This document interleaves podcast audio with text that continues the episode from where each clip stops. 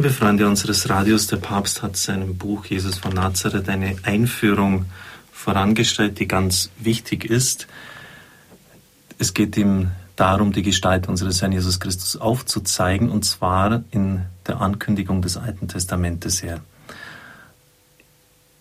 Im Buch Deuteronomium, so der Papst, gibt es eine Verheißung, die von der messianischen Hoffnung anderer Bücher des Alten Testamentes durchaus abweicht.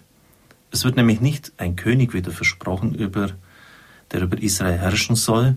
Das gibt es etwa bei Ezechiel. Dort können Sie lesen, dass ein neuer David aufstehen wird. Aber es geht nicht um einen neuen David, sondern einen neuen Mose. Und zwar wird dieser gesehen in seiner Qualität als Prophet. Und zwar als durchaus etwas Eigenes und anderes, das es so nur in Israel gibt. Dieses Neue und Andersartige ist die Folge der Einzigartigkeit des Gottesglaubens, der Israel geschenkt worden ist. Papst geht dann ein auf die Religionen dieser Welt, überhaupt auf die religiöse Anlage des Menschen, der immer schon versucht hat, das Dunkel seines Ursprungs zu erhellen. Die Verschlossenheit der Zukunft will er wissen. Er will den Vorhang aufreißen, schreibt der Papst wortstark. Er will wissen, was geschehen wird, damit er dem Unheil ausweichen und dem Heil entgegengehen kann. Die Religionen dieser Erde sind vor allem dieser Frage auch zugeordnet. Sie wollen den Schleier der Zukunft heben. Deswegen haben praktisch alle Regionen Formen der Zukunftsschau entwickelt.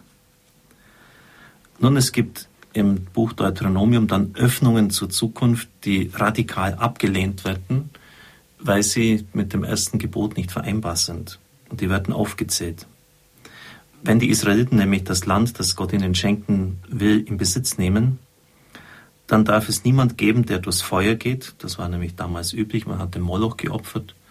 Es darf keine Leute geben, die Wahrsagekünste ausüben, Zeichendeuterei betreiben, Geheimkünste, Zauberei.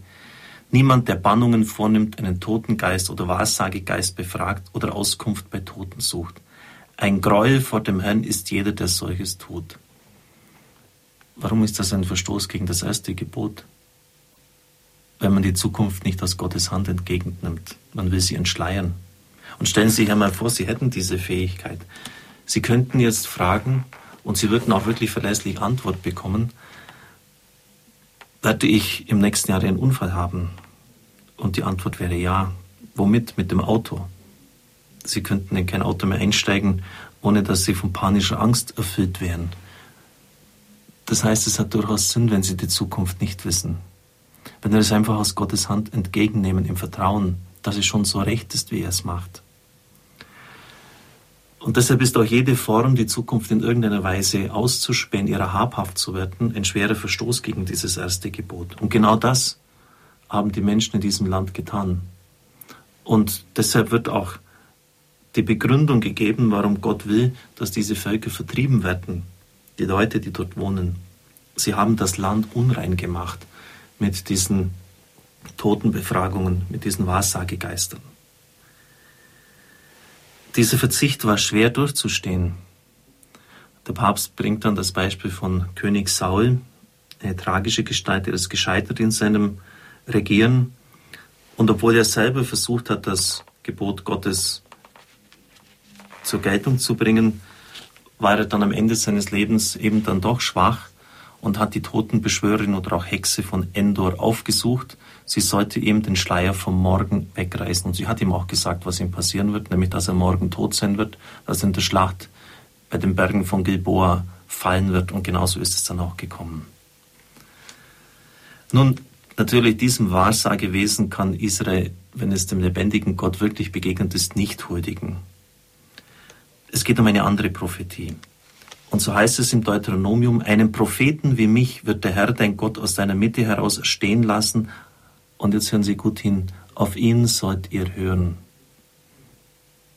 Bei bibelkundigen Leuten, da klingelt es. Ich habe einen Gast bei mir, auf ihn sollt ihr hören. Frau Schmidt, Sie haben Theologie studiert. Ja. Wo kommt das vor im Neuen Testament? Von der Mutter Gottes, Maria. Maria natürlich. Sie hört auf Christus und auch bei den entscheidenden Szenen des der Verklärung unseres Herrn Jesus Christus. Dies ist mein geliebter Sohn, auf ihn sollt ihr hören. Maria ist klar, eine ganz klar prophetische Gestalt des Neuen Testamentes und Jesus Christus natürlich. Die Stimme, die aus der Wolke spricht, dies ist mein geliebter Sohn, auf ihn sollt ihr hören.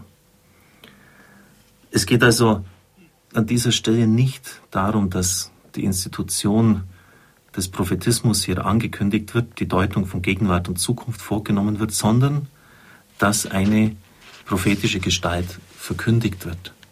Und schauen Sie, das war eigentlich immer das Elend in Israel zur Zeit der Propheten. Diese sind aufgetreten, haben die Geschichte, die Welt, die Situation im Licht Gottes gedeutet, aber es gab auch falsche Propheten. Leider. Es gab auch andere, die sagten, Spruch Gottes des Herrn, die also diese Botenformel sich angemaßt haben und das Volk in die Irre führten. Und die Menschen sind jetzt ganz irr geworden. Was ist jetzt wahr? Und deshalb, man muss hinhören auf den, der der wirkliche Prophet ist. Auf ihn gilt es zu hören. Was natürlich nicht leicht ist, wenn auch falsche Propheten aufstehen. Im Schluss des Deuteronomiums wird diese Verheißung nochmals aufgegriffen, dass einmal eine Gestalt kommen wird, auf die man hören soll und die ein Prophet sein wird. Fortan ist kein Prophet in Israel mehr aufgetreten wie Mose, mit dem der Herr von Angesicht zu Angesicht verkehrt hatte. Eine Melancholie wird hier deutlich. Leider ist das bisher noch nicht in Erfüllung gegangen. Aber irgendwann wird diese prophetische Gestalt geschenkt werden, der neue Mose. Und dessen Qualität wird sein, dass er den Herrn von Angesicht zu Angesicht sehen wird. Ein neuer Mose, sagte ich, wobei es nicht nur um den Einzug ins Land gehen wird, sondern einen ganz neuen Einzug ins Heil, einen Exodus viel radikalerer Art wird man noch vornehmen. Und dazu braucht es einen neuen Mose. Und das Entscheidende ist, er hat Gott von Angesicht zu Angesicht gesehen. Nicht also irgendwelche Wundertaten, die Mose sicher auch vollbracht hat, als er Israel aus dem Sklavenhaus Ägypten herausgeführt hat, sondern dass er mit Gott geredet hat wie mit einem Freund. Ich darf Ihnen an dieser Stelle auch Numeri 12 vorlesen und den Text des Papstes hier erläutern. Es kommt nämlich zu einer Eifersuchtsszene mitten in der Wüste. Miriam und Aaron sind eifersüchtig auf Mose. Der Herr bestellt sie nun an das Offenbarungszeit und sagt ihnen, hört meine Worte. Wenn es euch bei euch einen Propheten gibt, so gehe ich mit ihm in Visionen, mich, gebe ich mich in Visionen ihm zu erkennen und rede mit ihm im Traum. Anders bei meinem Knecht Mose. Mit ihm rede ich von Mund zu Mund, von Angesicht zu Angesicht, nicht in Rätseln. Er darf die Gestalt des Herrn sehen. Warum habt ihr es gewagt, über meinen Knecht Mose zu reden? Der Herr wurde zornig und ging weg, und sie wurden mit Aussatz geschlagen, zumindest Miriam. Also das ist wirklich die Qualität von Mose, dass er nicht in Bildern oder in Rätseln mit Gott verkehren durfte, er durfte ihn sehen. Und die künftige Gestalt, Heilsgestalt, die kommen wird, ist jene, auf die man hören soll und die Gott von Angesicht zu Angesicht schauen wird. Ist doch genial. Also diese Hinführung auf unseren Herrn Jesus Christus.